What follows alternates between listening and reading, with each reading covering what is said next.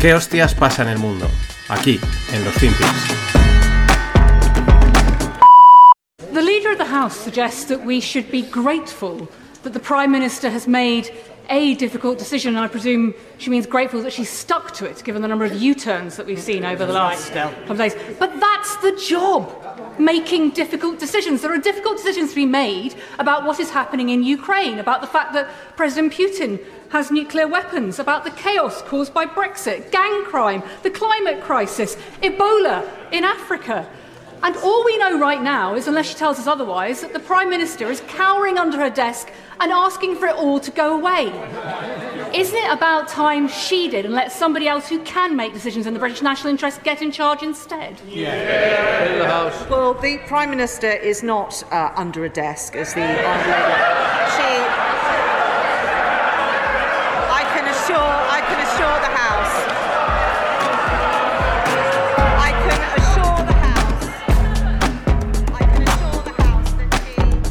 Hola, no financieros. Vamos con otra semana más y con el lío de. Seguimos con el lío de Reino Unido. Aquí estáis viendo primero a una.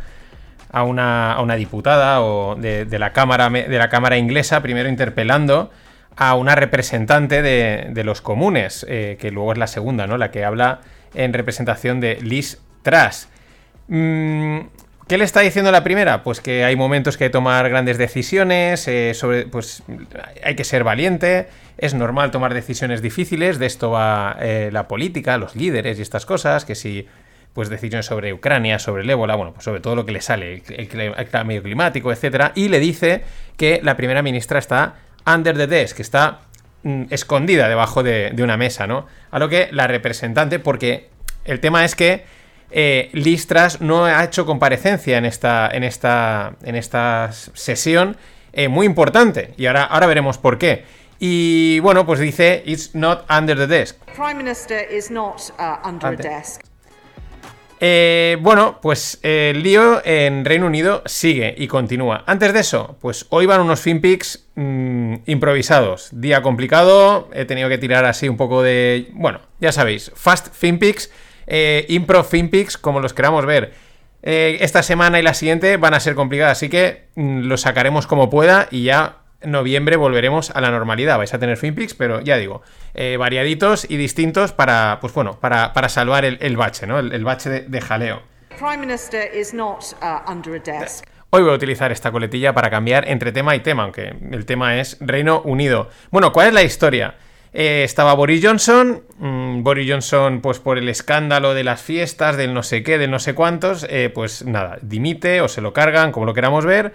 Vienen unas especies de elecciones internas entre, entre el partido que gobierna, entre un Tral Rishi, casi de estética eh, pues india pakistaní, pero bueno, de origen reino de inglés, y Liz Truss. Gana Liz Truss con un plan pues de ajuste fiscal, eh, pues muy eh, al estilo pues lo que se esperaría de un sitio de, tradición comerciante como Reino Unido, bajar impuestos, estilo Margaret Thatcher, ¿no? Bajar impuestos, favorecer el comercio, etcétera. Bueno, gana Truss mon- eh, nombra al ministro Quarten o Carten como ministro de Finanzas. Este propone un plan fiscal de reducción de impuestos, recorte de impuestos a corporaciones, etcétera. ¿Qué pasa? A partir de ese momento de que publica ese, ese informe, el mercado se lo toma mal.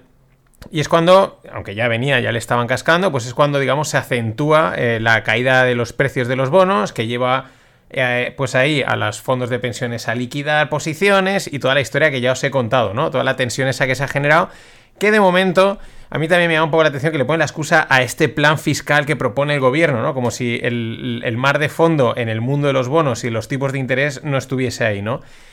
Eh, ¿Qué relación tiene? Pues bueno, en- digamos que como que el mercado entiende que si vas a recortar impuestos, el gobierno no, va a cobrar tanto dinero, eh, no lo ve y ve que puede peligrar el pagar la deuda, ¿no? Más o menos irían por ahí los tiros en cuanto a por qué el mercado eh, no te aprueba un plan de impuestos. También tengamos en cuenta de recortar impuestos, que en teoría es bueno. También tengamos en cuenta que estamos en unos mercados dopadísimos, manipuladísimos, que están acostumbrados al gas de la risa monetario.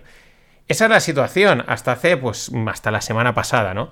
En la que, pues, Cuartén seguía en su, en su puesto y el plan seguía adelante, ¿no? Lo que habían hecho era el Banco de Inglaterra decir que iba a comprar bonos para salvar a los, a los fondos para darles tiempo. Y luego la semana pasada lo que os contaba en el cierre, ese jaleo, ¿no? Ese jaleo de, de presiones a través de los medios de comunicación, de Bloomberg, del Financial Times, etcétera, de que, de que filtrando que igual el gobernador amplía el programa de compras que acababa el viernes, pero luego parece ser que no, que realmente eran las manos financieras intentando presionar al gobierno para que diese un giro en su plan, etcétera, etcétera. Y entonces viene, se empieza a rumorear la destitución de Cuartén.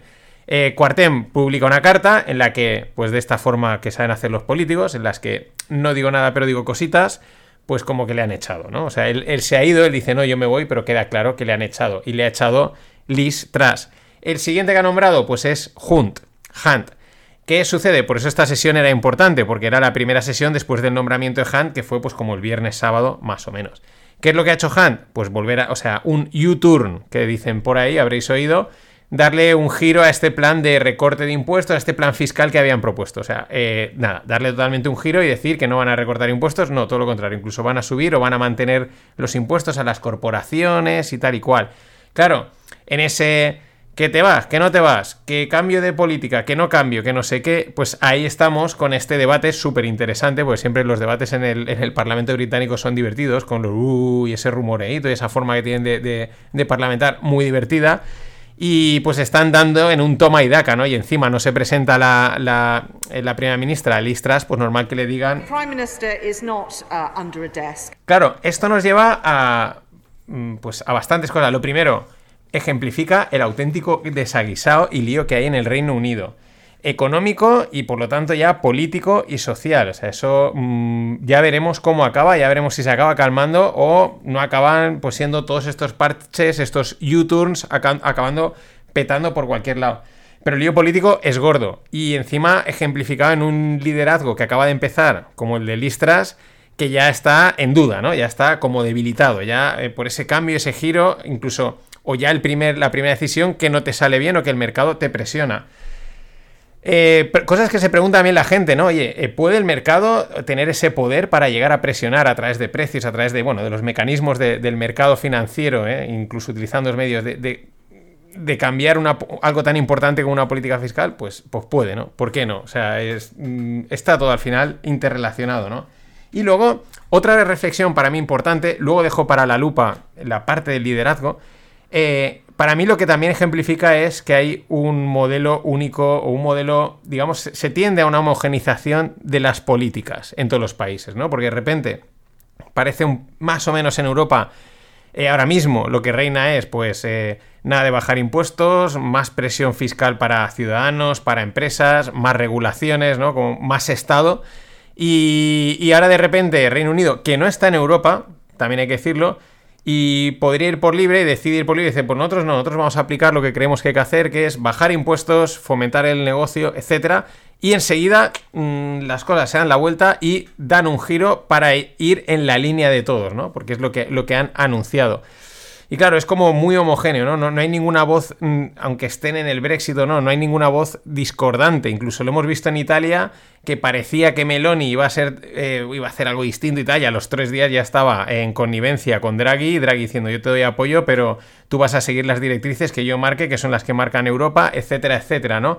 Una homogenización que pues habrá quien le molará, pero también le, quita salsa, ¿no? Le quita al final es todo lo mismo, no hay diferencia entre unos y otros y esa que a veces se habla, ¿no? Ese gobierno único global. Pues en ciertos momentos así parece, qué casualidad que todo converge al mismo punto. Uh, así que este ha sido un poco el, el, jaleo. Es que ya veremos hacia dónde va lo de Reino Unido, ya veremos cómo acaba. A mí me parece que puede ser una bomba. Es, ya lo dije, es una bomba de relojería. Y esto es un ejemplo más. Estaremos atentos. Igual luego simplemente se calma, ha sido un calentón y la cosa va por otro lado. Mm, bueno, vamos con la segunda parte.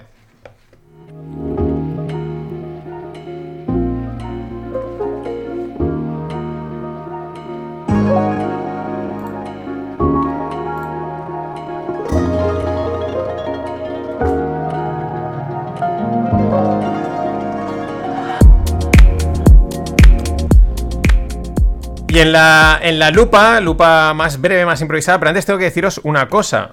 Mm, el jueves noche, tarde, o sea, noche, noche, noche entrada, y, pero, y parte del viernes estaré entre Santander y Suances. De visita express, tengo el sábado una boda, viernes noche preboda, tal, pero pues en ese impasse entre el jueves noche-noche, quizás ya es muy apurado, pero igual viernes mediodía y tal, pues por Swansea y tal, pues sobre todo por Santander, pues si algún no financiero del norte está por ahí y le cuadra, pues que me diga, intentamos cuadrar. Va a ser muy express, pero oye, mm, pues igual una cerveza rápida o un, ye, ¿qué tal? No sé qué. Si a alguien le, le apetece, le cuadra, que me escriba, ya sabéis, me puede contactar por correo o la no financieros, por Twitter, por el Telegram, en fin, oye, a ver, lo intentamos, lo intentamos. No puedo garantizar nada porque es súper express. Yo quería haber ido con un poquito más de tiempo, haberme ido algunos días más, pero ya veis cómo está siendo el FinPix, pues eh, no he podido alargar la, estancia.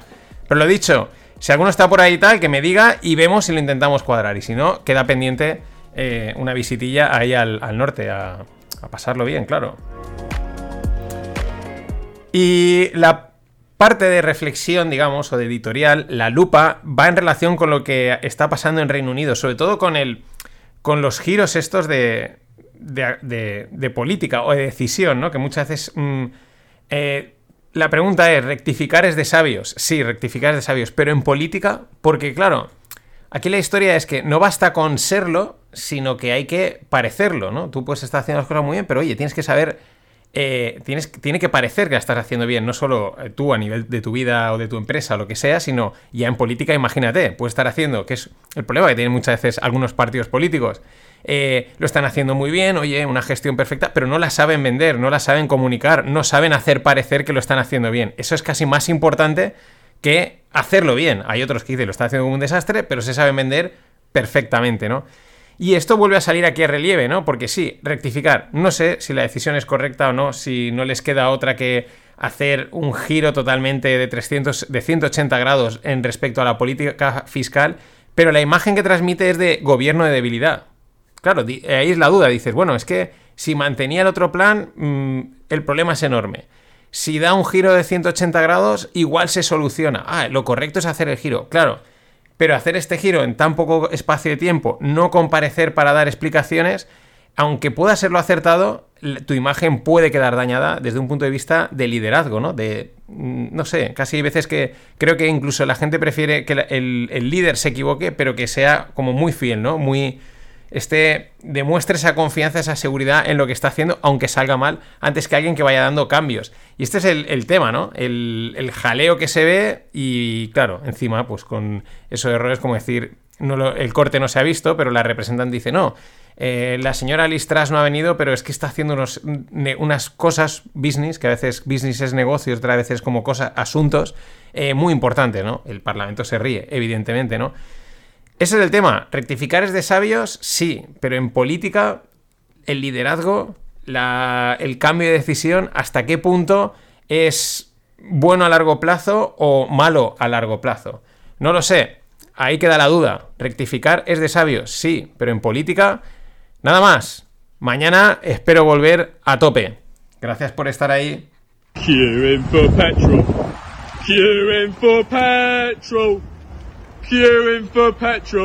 But I'm on a horse. I'm on a horse. I'm on a horse. I don't need petrol, cause he runs on carrots. He runs on carrots. He runs on carrots. I don't need petrol, cause I'm on a horse. I'm not concerned about the defense of the dollar. I'm concerned about the rest of the world. That makes sense? Yes. Our economy is strong as.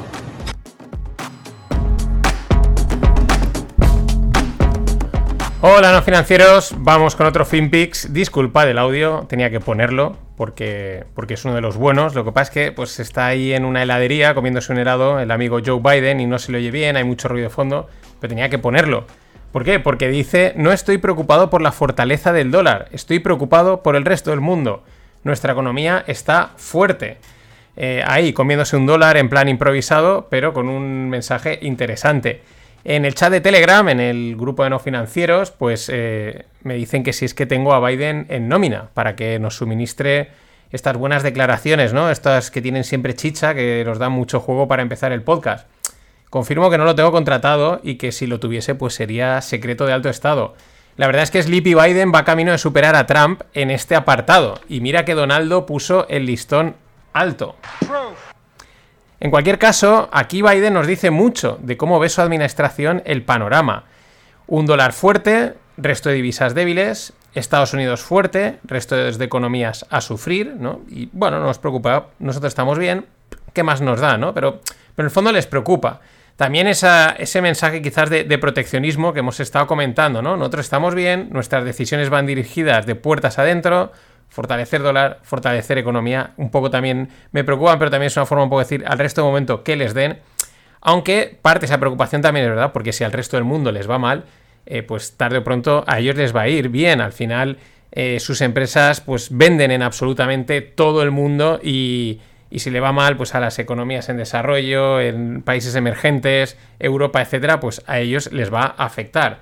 Pero pero bueno, mientras se come eso, te confirma, ¿no? Que es como ven el dólar fuerte y el resto de divisas débiles. Apple anuncia un plan para dejar de hacer chips en China debido a las medidas que ha tomado Estados Unidos contra el sector tecnológico. Y esto es súper interesante.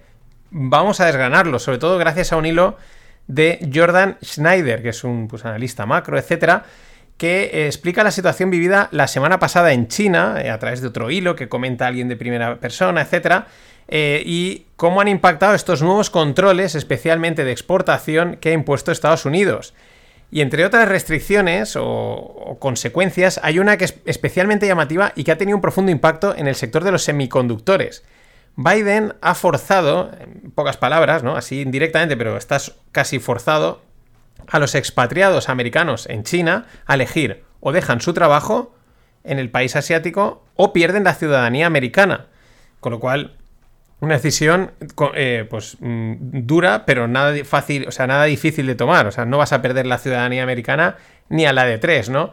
Y esto es por si hay dudas de que estamos en guerra. No están cayendo eh, eh, bombazos ni cosas así. En el futuro veremos esta guerra en la que estamos metidos. ¿Qué es? O, se podrá definir. Pero esto es un ejemplo, ¿no? O sea, te, digo, oye, o te piras de ahí, o te piras de mi enemigo, o te quito la ciudadanía. Es una medida muy, muy radical. Eh, y el impacto de esta medida es que todos los ejecutivos e ingenieros americanos que están trabajando en China han dejado sus puestos de trabajo y con ello prácticamente han paralizado la producción en el sector de los semiconductores. Y es que, eh, claro, mm, de un día para otro, pues le han, le han, cortado, lo han paralizado, o sea, totalmente. Eh, les han puesto, vamos, contra la espada de la pared. Y es que según estas informaciones de Snyder, la industria china de semiconductores, eh, pues reducida a cero en apenas horas. Lo cual es también muy interesante, ¿no? Porque al final, sí, China muy potente, pero mm, sigues dependiendo del talento americano que está por ahí haciendo sus cositas, ¿no? Y también, por otro lado, qué fácil a lo mejor decir, vale, pues te quito la ciudadanía, ¿no? Te puedes poner mil historias, como alguien comentaba, eh, Trump puso mil trabas y sin embargo una sola medida muy eh, sencilla en cuanto al mensaje. O dejas el trabajo o pierdes la ciudadanía. No tiene misterio eh, el daño que hace. De hecho, la confirmación, y lo tenéis en la newsletter, es el comunicado de la empresa ASML de, pues eso, de estos temas de semiconductores, ¿no? Y, bueno, pues confirma esto que estamos contando.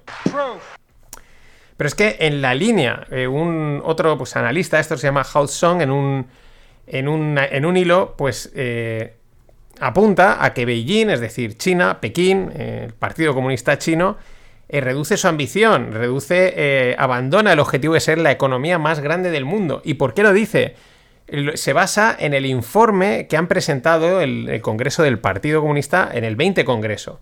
¿Por qué? Pues porque en, en el anterior, a principios de 2021, por lo tanto estaba redactado en el 2020, eh, los objetivos que publicaron para 2035 pues contaban con fuertes expectativas de crecimiento en el PIB y en la renta per cápita. Sin embargo, según este último informe, el del Congreso número 20, el crecimiento del PIB ha desaparecido, ya no lo mencionan, y solo se centran en la renta per cápita, ¿no?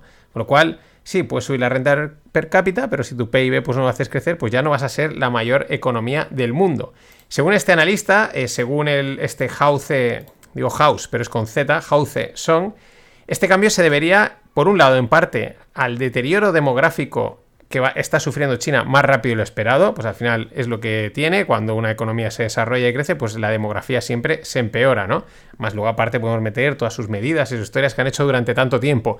Pero es que también llama la atención que de repente han eliminado de ese informe la disrupción tecnológica, ¿no? El, el factor clave, driver, el catalizador que es, estamos avanzando en tecnología, ¿no? Como elemento acelerador. Ya no lo mencionan. Y claro, aquí deja caer probablemente por el paso atrás del sector de los semiconductores. Claro, esto enlaza perfectamente con lo que comenta Schneider. De todas maneras, China, como digo, reconfirma. ¿Por qué? Porque ha retrasado de manera indefinida la publicación de sus principales datos económicos. Esto es lo que tienen estos países. Eh, hay algunos como España que dicen, los datos son malos, da igual, vamos a cambiarlos, vamos a tergiversarlos, vamos a publicar lo que nos dé la gana, o vamos a decir que esto que parece tan malo en realidad es buenísimo, cosas así. Pero aquí no, aquí en estos países dicen, pues no publicamos nada y ya está, y no hay problema, pues, o sea, si no lo ves, no hay problema. Pero es que Norio Nakajima, que es el presidente de la, de la empresa japonesa de electrónica Murata, afirma que el desacople, el decoupling en inglés, entre las dos grandes economías, entre, entre China y Estados Unidos, va más rápido, está sucediendo a una velocidad más rápida de lo esperada o de lo que él esperaba. Eh, bueno, pues mm, más datos que, o más opiniones, predicciones, como lo queramos decir, que, confirman a este mm, conflicto subyacente entre las dos grandes potencias.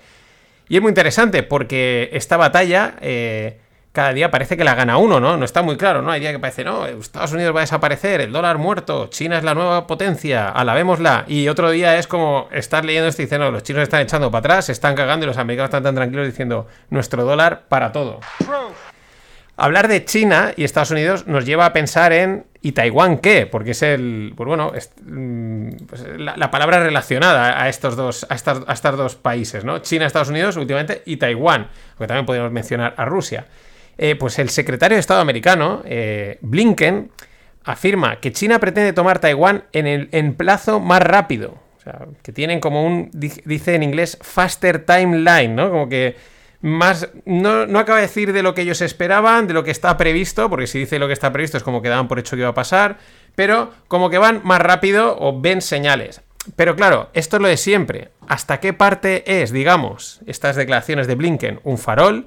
El típico te tiro la caña a ver si picas, desvío la atención, ese tipo de cosas, o es realmente un aviso, o sea, es un realmente decir, eh, señores, esto se está cociendo es muy parecido al juego comunicativo que vimos previo a la invasión de Ucrania, ¿no? Iban saliendo por ahí, Blinken salió muchas veces a hablar, a decir no pasa nada, ahora sí que pasa, uy esto, uy lo otro, al final ya sabemos lo que ha pasado o lo que sigue pasando. En cualquier caso, todo parece que cumple una agenda planificada, ¿no? Que cuando toca un cierto momento, ahora hay que decir esto, ahora esto otro, y una cosa va detrás de la otra, así que cojan palomitas. Y lo último de Reino Unido, que es el, vamos, la patatita caliente, ¿no? El jaleito europeo y, que puede ir a más. Dos informaciones. Los bonos ingleses, los Guild, suben en tipos y caen en precio. ¿Por qué? O sea, es decir, malo, ¿no? Para, para lo que intentaban de momento. ¿Por qué? Pues eh, parece ser que el Banco de Inglaterra no tiene, y pongo de momento, entre comillas, ¿no? Separando, de momento no tiene intención de retrasar eh, el, QT o la venta de sus bonos, el quantitative tightening, que es, pues eso, retirar liquidez del mercado con los mecanismos que quieren hacer, que son muchos, ¿no? Pero que parece ser que sea venta de, los bonos que ellos tienen en cartera. Claro, pero es que otra vez, eh, otra vez sucede, pues como, como la semana pasada. Primero es el Financial Times, eh, publica que habrá retraso del QT, ¿no? Primero lo avisa el Financial Times, para decir, sí, que es como algo que, como que el mercado lo pide, ¿no? Y luego sale el gobierno a desmentirlo. El mismo, el mismo juego que veíamos eh, pues, mm, la semana pasada con, con una noticia similar. Deben de estar muy pillados los fondos y las instituciones financieras porque para este tipo de tramas, ¿no? Para que cada dos por tres estén presionando con, no, no, alarga aquí el gas de la risa, el respaldo y tal, porque la bola que tenemos es gorda. Eh, la diferencia es que no parece que los gobiernos estén decididos a hacer un whatever it takes. No, lo parece, no da la sensación. Eh, un whatever it takes en el sentido Mario Draghi. De aquí lo que haga falta, para eso estamos. No, parece que lo contrario, un whatever it takes, pero nos da igual lo que digáis, nos da igual lo que vaya a pasar, nosotros vamos a seguir con nuestro plan. Y la otra noticia, que es la, de, la del cierre de esta parte, la divertida, la de la guasa, pero que es verdad, eh, la mayoría del partido Tory quiere que Truss resigne del cargo y que vuelva Boris Johnson a, reemplazarla. Es una noticia de Sky News, o sea, esto es serio. Mm, eh, la mayoría del partido dice, vale, eh, que vuelva el otro y que esta se pire. Y esta no lleva, ¿qué? No sé, no lleva dos meses, tres, cuatro, o sea, es que no lleva nada aquí en el cargo. Eh, puede ser de chiste o puede ser la nueva Italia, como alguien decía en Twitter, que en la que siempre vuelve Berlusconi.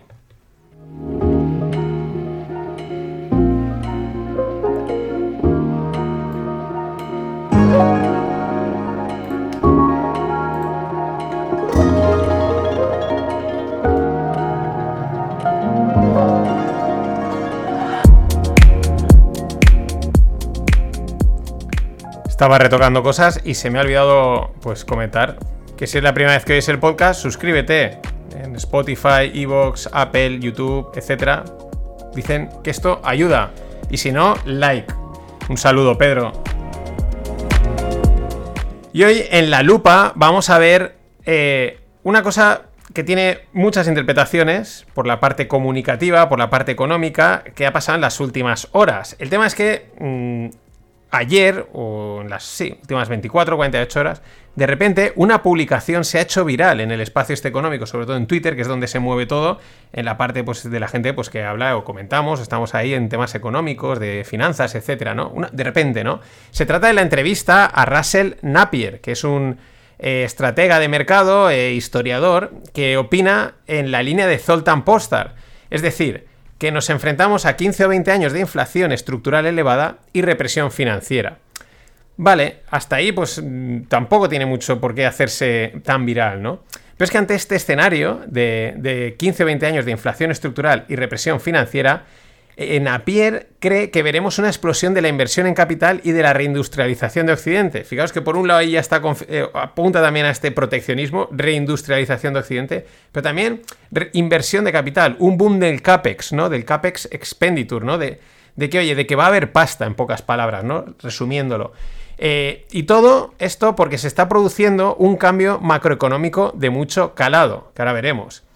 Pero es que Horas más tarde aparece The Economist, superpublicación mainstream del mundo económico, y también se suma a la tesis de Napier y publica un artículo en el que dice mm, que se titula una nueva, una nueva, era macroeconómica está emergiendo. Y el, subtítulo es el que, el que, nos da la clave de este cambio macroeconómico. Un gran rebalanceo entre gobiernos y bancos centrales está en camino. Ese es el cambio de calado al que apuntan a Pierre en su viralizada entrevista. Y este cambio de poder tiene que ver con la creación del dinero. ¿Cuál es este rebalanceo entre gobiernos y bancos centrales? Pues quién, quién corta aquí el sarao porque la clave es el dinero, ¿no?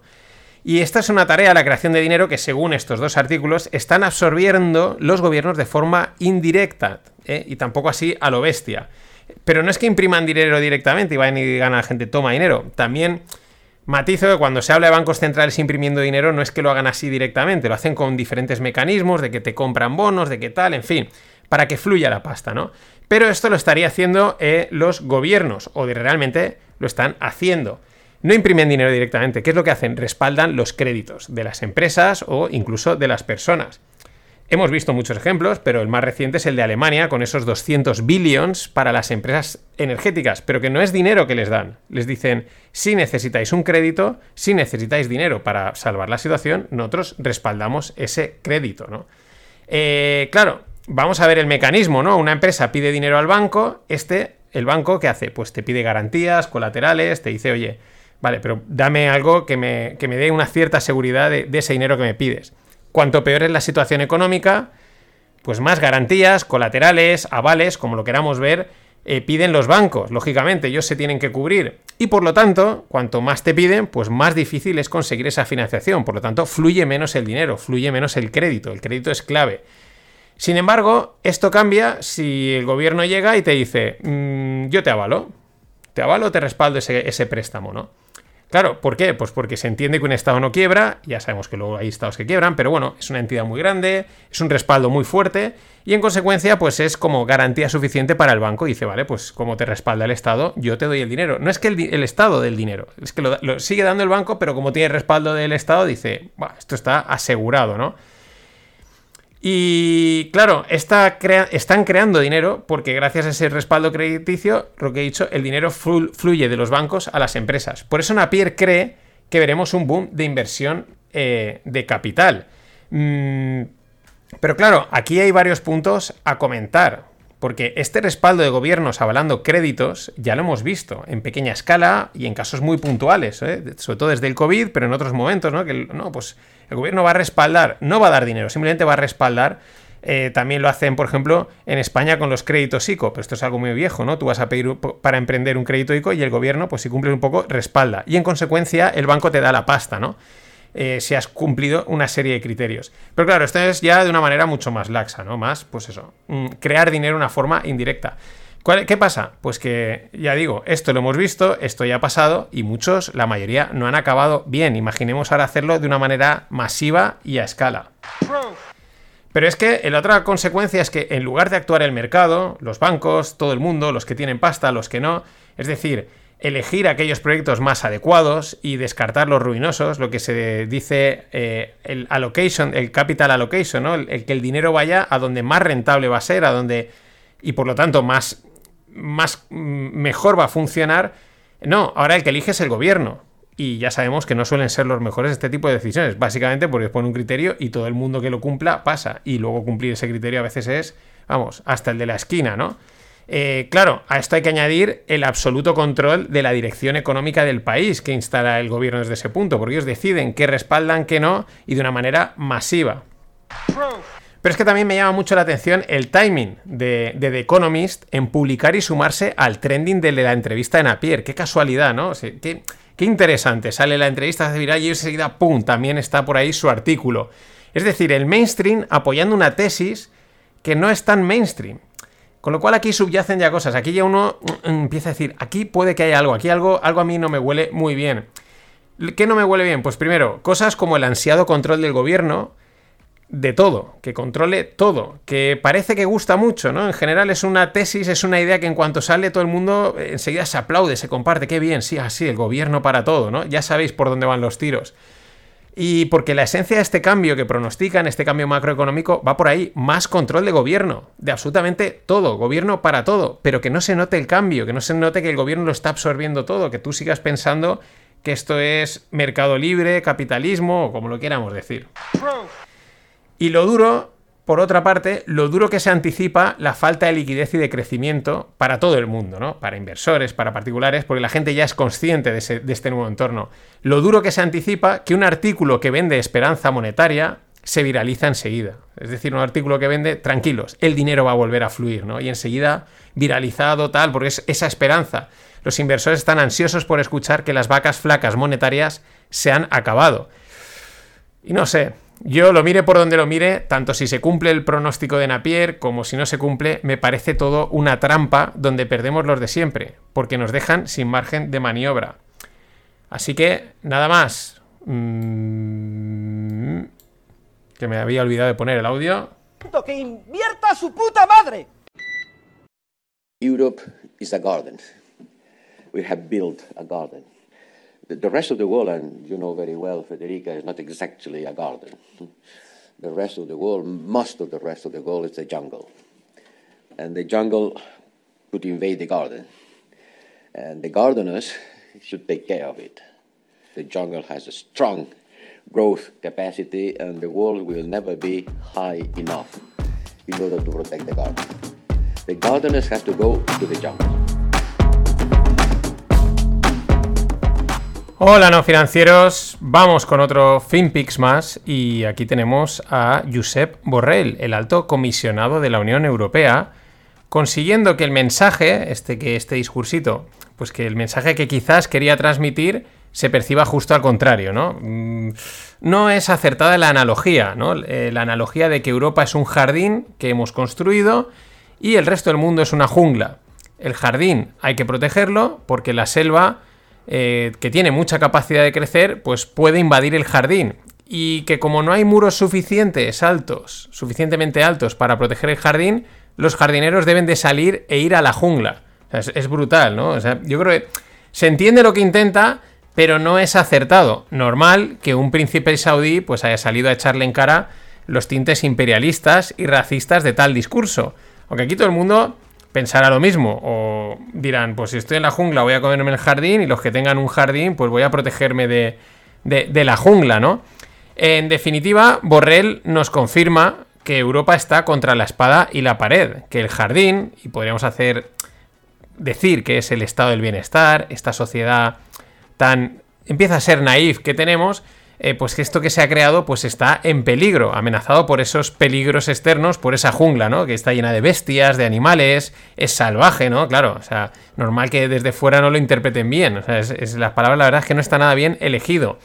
Y también intenta decir a lo mejor que hay que quitarse los complejos, los buenismos e ir al ataque, que es la mejor defensa. Recordad, siempre decimos que Europa juega a perder.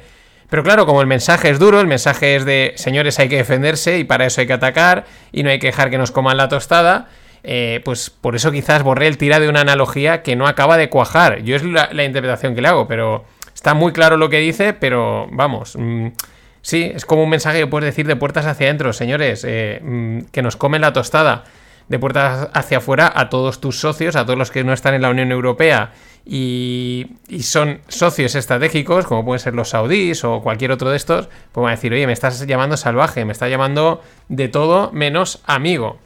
The gardeners has to go to the jungle. Otro ejemplo más, como otros que hemos visto, de que estamos en guerra. Ya digo en guerra con asterisco, ¿no? ya, ya se verá qué tipo de guerra es. Eh, y aunque quizás suene muy agresivo y catastrofista, vale, pues eh, mejor podemos decir que estamos en una situación geopolítica muy tensa e inestable. The gardeners has to go to the jungle. The gardeners has to go to the jungle, es el corte de hoy. El jueves pasado salió el dato de inflación, 8,2% en Estados Unidos, el dato de inflación americano, el CPI, un 8,2%. Está por encima de lo esperado, que era un 8,1%, pero tampoco mucho más, es solo un un 0,1% más. Y por debajo del mes anterior. Y así ya van tres meses con la inflación alta pero contenida. ¿no? no ha seguido subiendo a lo bestia. Mm, bueno, está alta pero contenida. Es, la definición. Claro, hay gente que dice ya, pero sigue estando alta ya, pero por lo menos no se dispara, ¿no? Tampoco cae. Mm, aquí cada uno, este es el típico dato que cada uno puede interpretar como le dé la gana, como le interesa.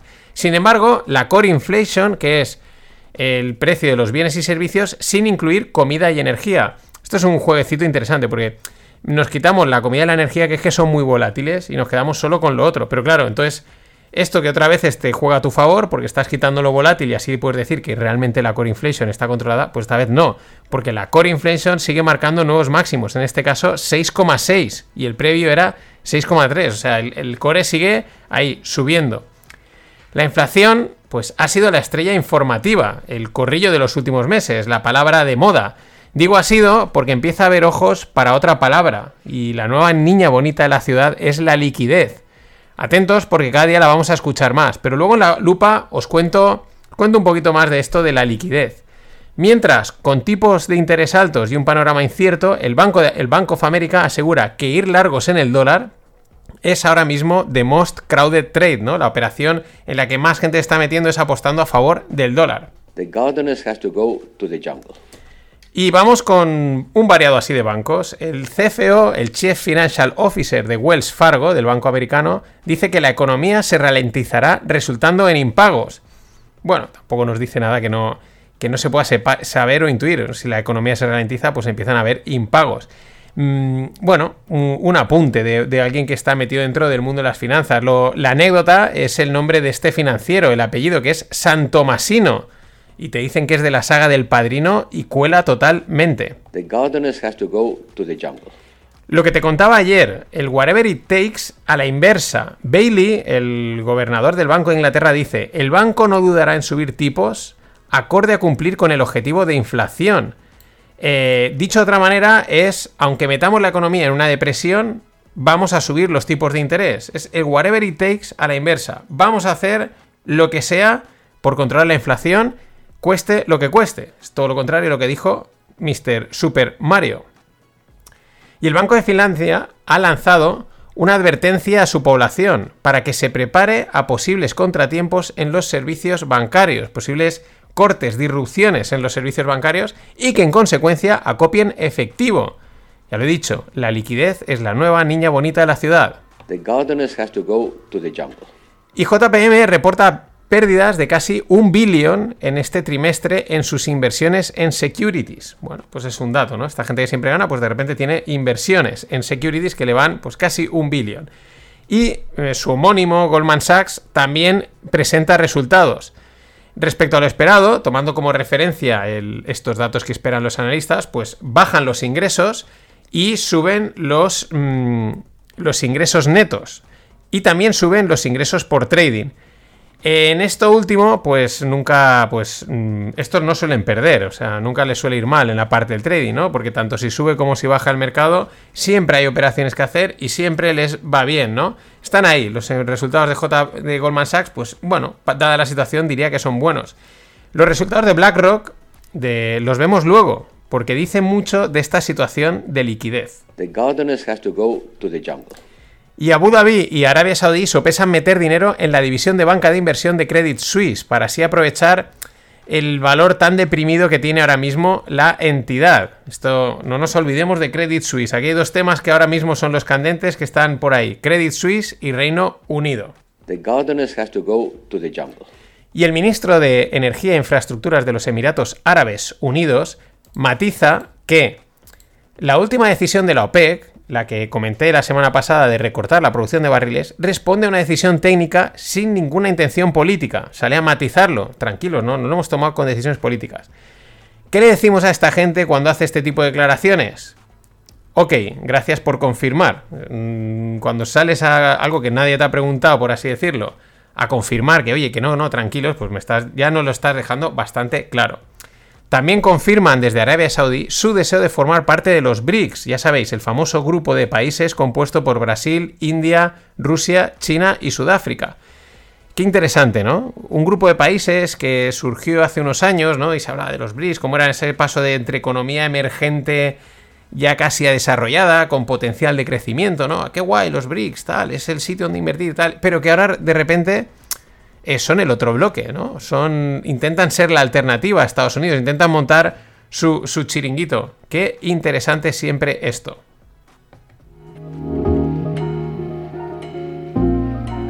Y atentos porque creo que pronto voy a abrir ya las puertas del club de forma general, así que mm, estad atentos porque macro, micro, inversiones y más cosas que voy metiendo.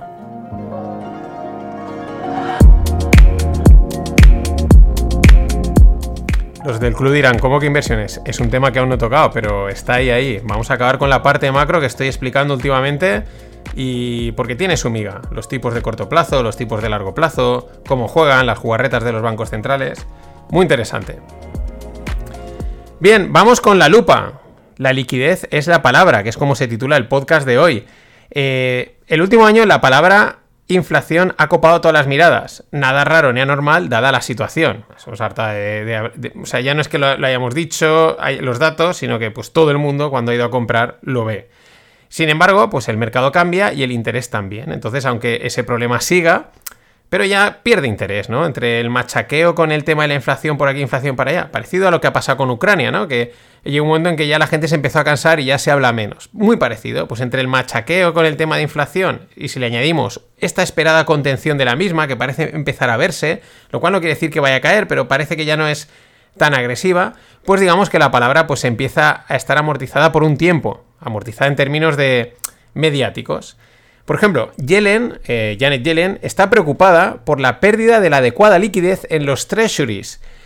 Pues yo le diría que llame a sus colegas de Reino Unido y que les pregunte a ver qué tal, ¿no? Oye, ¿cómo va el tema? ¿No? Lo hemos visto con los, con los bonos y con los fondos de pensiones y toda esta historia. La liquidez es la nueva palabra de moda, aunque es una moda justificada, no es porque sí, porque les apetece ahora hablar de este tema. Eh, Podrían haber hablado antes, también. Pero la liquidez siempre es la reina, es el engrase de todo el sistema. Si el dinero fluye, ahora no nos metemos en el, el mecanismo, si es por crédito del gobierno, si es por, crédito del Banco Central, si es porque imprimen, da igual. Si el dinero fluye, pues no hay problema. Utilizando la analogía de Zem Karsan, que dice que mientras el combustible entra en el avión, pues este sigue volando e incluso ganando altura. Pero en el momento de dejar entrar combustible, pues el avión empieza a bajar, ¿no? No quiere decir que tenga que estrellarse, simplemente empieza a bajar. Y venimos de una barra libre de liquidez y estamos entrando en el escenario opuesto. Las señales son múltiples. Lo vemos en el mercado de Reino Unido, lo vemos en algunas cotizaciones de mercado, lo vemos en el mensaje de Janet Yellen o en, el, en ese prepárense ¿no? que he comentado de Finlandia, de acopien efectivo.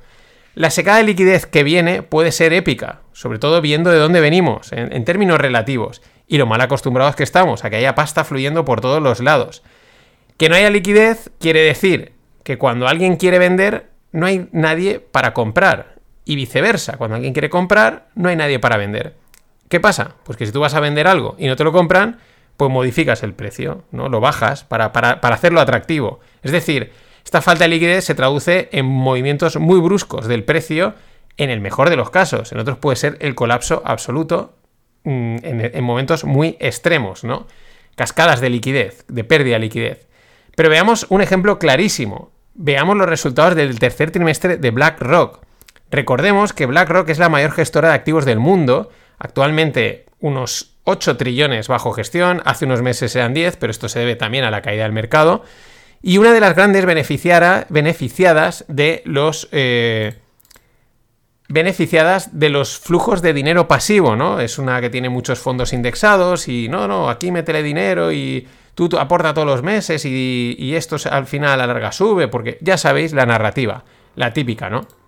Entonces, vamos a ver los datos. Los net inflows, es decir, los flujos de entrada, la pasta que le ha ido entrando a BlackRock en este tercer trimestre, se queda en 16,9 en 16, billions.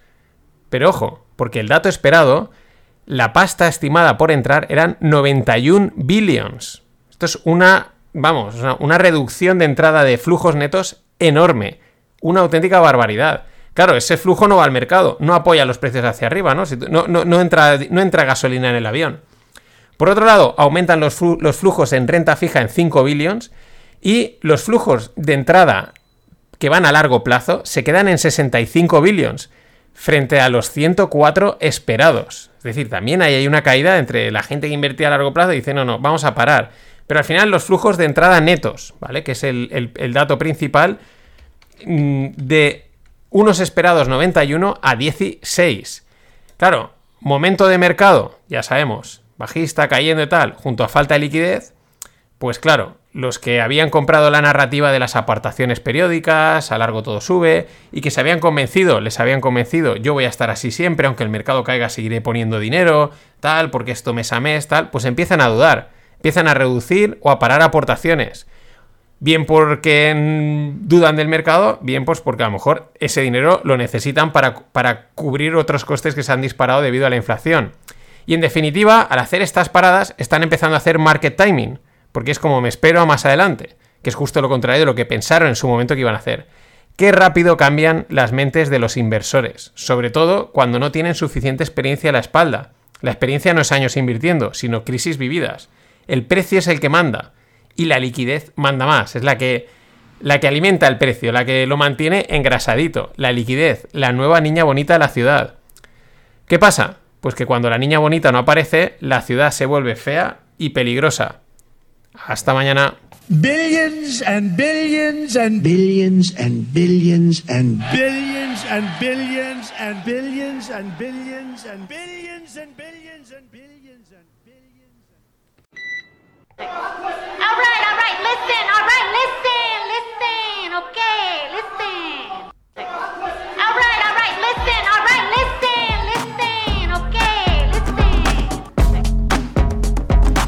Hola, no financieros. Arrancamos este último programa de la semana con. Esta es Alessandra Casio Cortez, AOC, o, Casio Cortez. Alright, alright, listen, listen.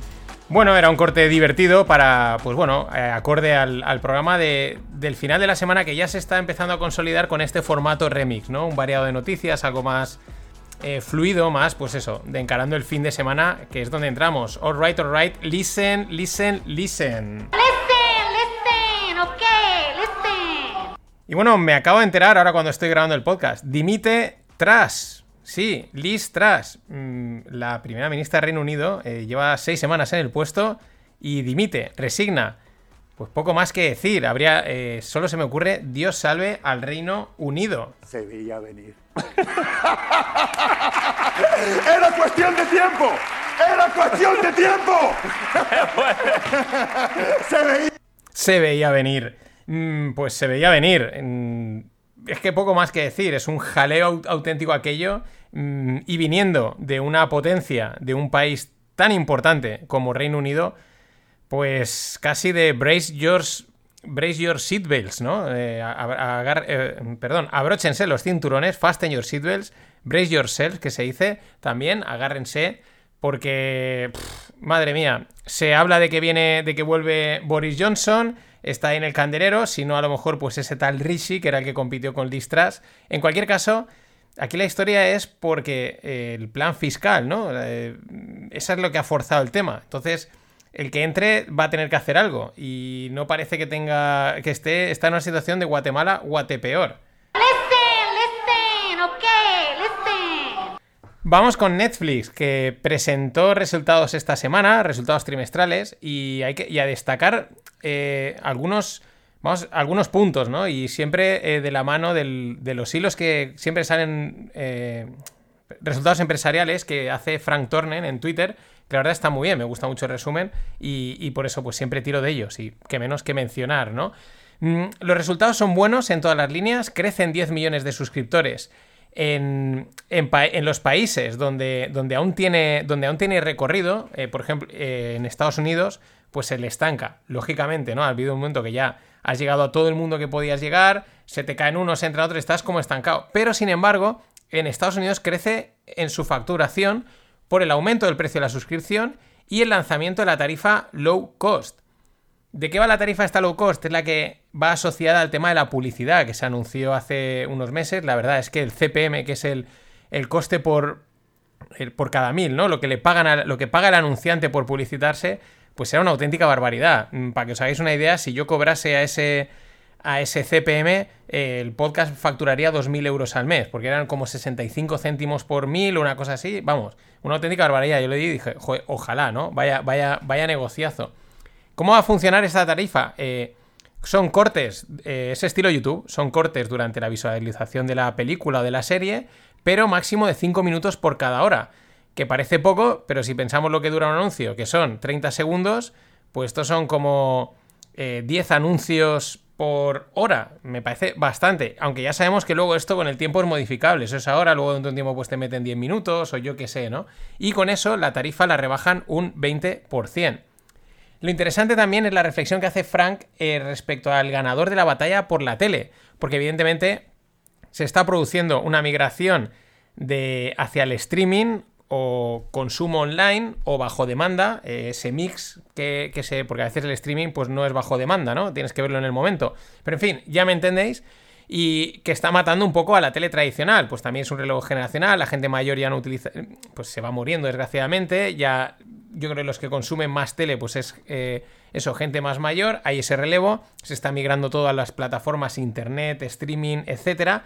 Pero la pregunta es quién va a ser el ganador. Es verdad que Netflix lleva ventaja y sus competidores, pues primero son el resto de plataformas, los Disney, los HBO, etcétera, y ahí lleva ventaja pues porque tiene un catálogo muy grande, está muy extendido, etcétera, poco que añadir ahí.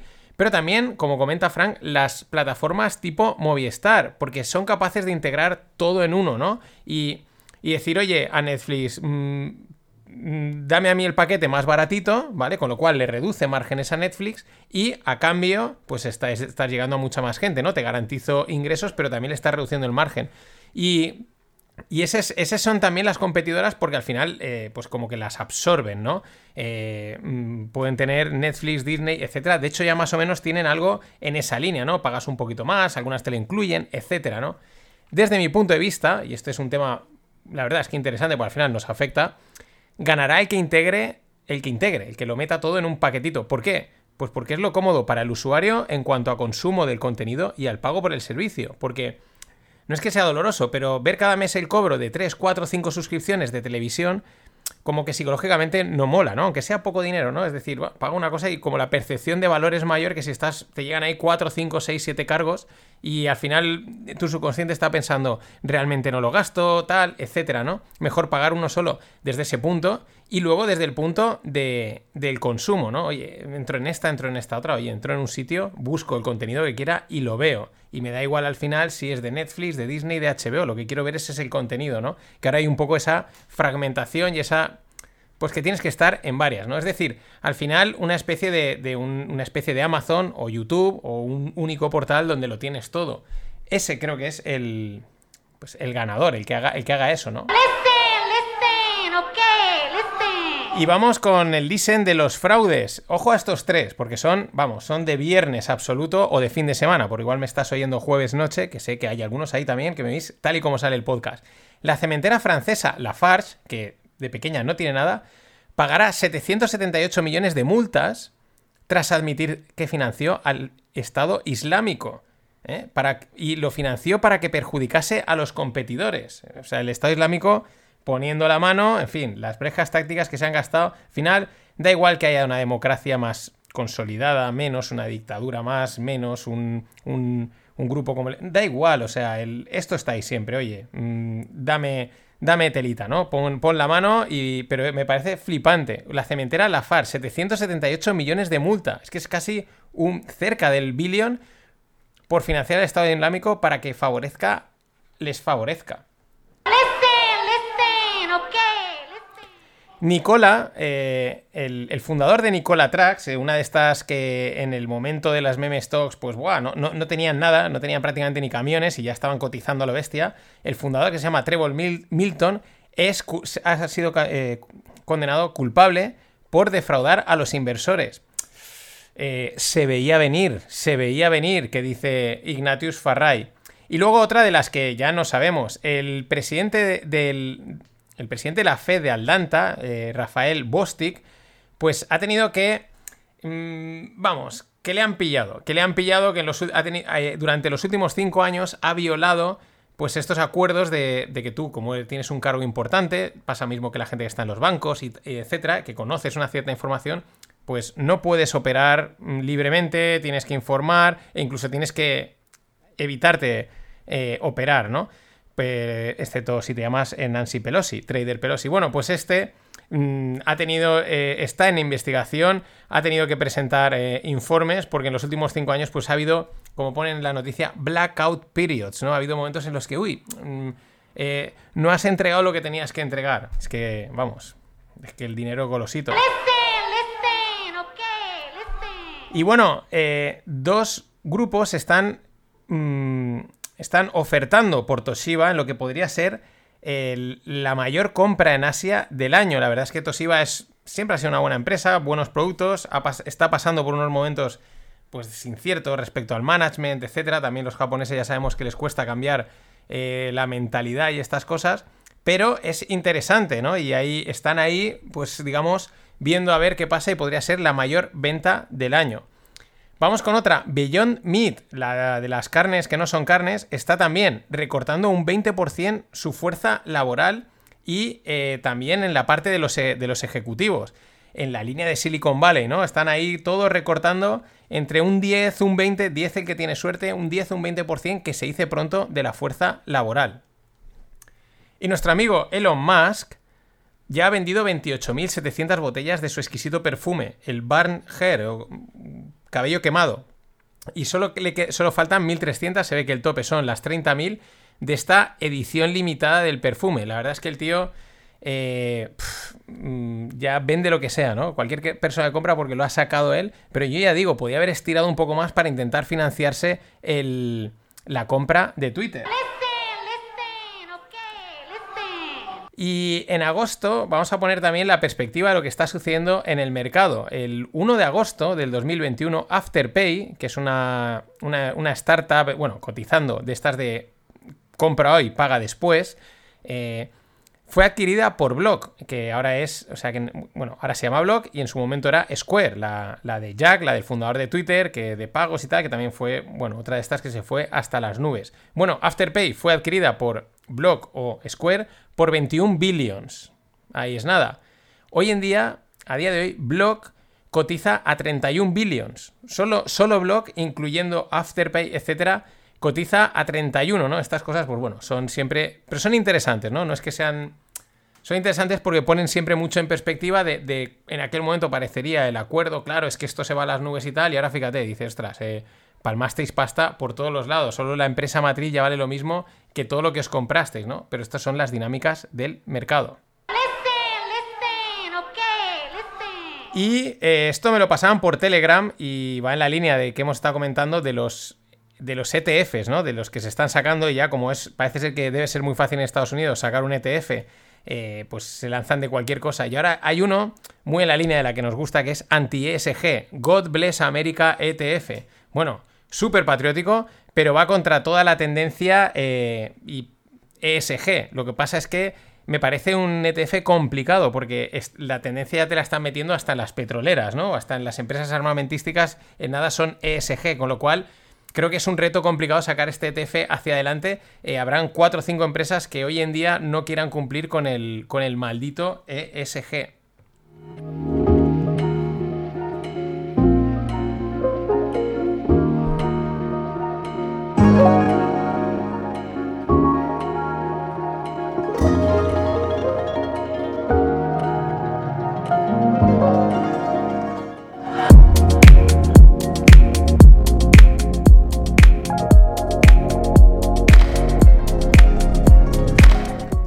Se me pasa el bajar el volumen. Bueno, la semana que viene habrá FinPix, pero van a ser un poquito distintos porque los tengo que tener pre-preparados. Tengo bastante jaleo. Es el Valencia Startup Summit, que os lo contaré porque voy a estar por allí. Creo que alguno de los oyentes ya ha visto que lo voy a ver. Y, bueno, pero ya están, ¿vale? Tema. Nos pondremos un poquito al día de cripto, de alguna cosa tecnológica. Y, por bueno, pues si le veis una línea distinta, de vez en cuando algún pequeño cambio. Vamos a hablar en la lupa de- del apego inversor y de nuestra amiga Cathy Wood y de ARK. Porque la piña que lleva Cathy Wood es épica, o sea, pero esperable.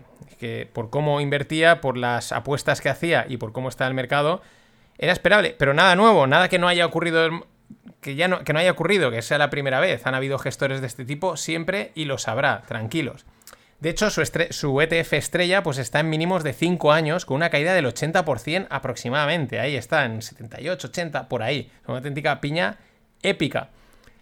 Eh, ella ya poco hay que decir, ella sigue pues diciendo que si ahora los siguientes no sé qué, que si, pues bueno, ella sigue en su rollete, ¿no? Sin embargo, los inversores nunca pierden la esperanza, que es de lo que vive Cathy y sus similares.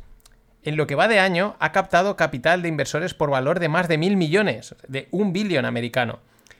Y es que esto es el, apego inversor, lo que comentamos en el Stones de la semana pasada cuando vino el psicólogo del trading, Víctor Urrutia, y es algo pues muy peligroso en inversión y en especulación, especialmente pues es un sesgo muy de novato, pero que cumple mucha gente. Es el apego a una creencia, creencia que traduces en una posición de mercado. Es una creencia, no, no está fundamentada en nada. Simplemente, oye, te gusta Cathy te gusta fulanito, y tú te lo crees, ¿no? Y entonces eso lo traduces en que meto ahí dinero. Claro, esa posición de apego, de, de anclaje, pues puede ser una apuesta, pues ya digo, puede ser por un activo, porque te gusta, no voy a decir ni el nombre de ninguna empresa, o te gusta un índice, porque se lo has oído a alguien, o una idea, esto ya más temas de política, o un gestor en este caso. Y claro, como nos hemos vinculado emocionalmente, como hemos decidido que es que mm, yo creo en eso, esto me gusta, aunque no haya ningún fundamento, simplemente te ha entrado por buenos ojos, no te vas a bajar del burro, aunque palmes hasta la camisa, aunque te pongan datos encima de la mesa que digan, oye, no te das cuenta que esto no es así, da igual. Buscaremos recovecos, buscaremos que est estrategias que nos reafirmen en nuestra posición, incluso aunque esté la casa ardiendo. Y esto de Cathy es el mejor ejemplo. Ella sabe que se ha ganado la, la creencia, ¿no? Eh, tiene un grupo de gente que creen en ella, ¿no? Básicamente no les queda otra que creer porque cuando ya has perdido un 80 y no te ha salido, pues mmm, lo que te queda es la fe, ¿no? Y ella lo va a seguir aprovechando, evidentemente. ¿Qué pasa? Que los inversores noveles no lo saben. Siguen con él. Ya verás cómo no estaba equivocado, tengo razón, te lo demostraré, I told you so, y todo este tipo de cosas. ¿Qué sucede? Pues que el tema es el de siempre. Es que al mercado se la pela tus creencias, tus esperanzas, y por muy don RQR que te pongas, es que el mercado le da igual. Y de este es el tema, el apego inversor. Mucho cuidado con él, no te hundas igual que Cathy. Nada más, buen fin de y atentos al Stonks de esta semana que hablamos de arquitectura, de, uy, de, de, de agricultura y aceitunitas. Pasadlo bien. Ladies and gentlemen, the weekend.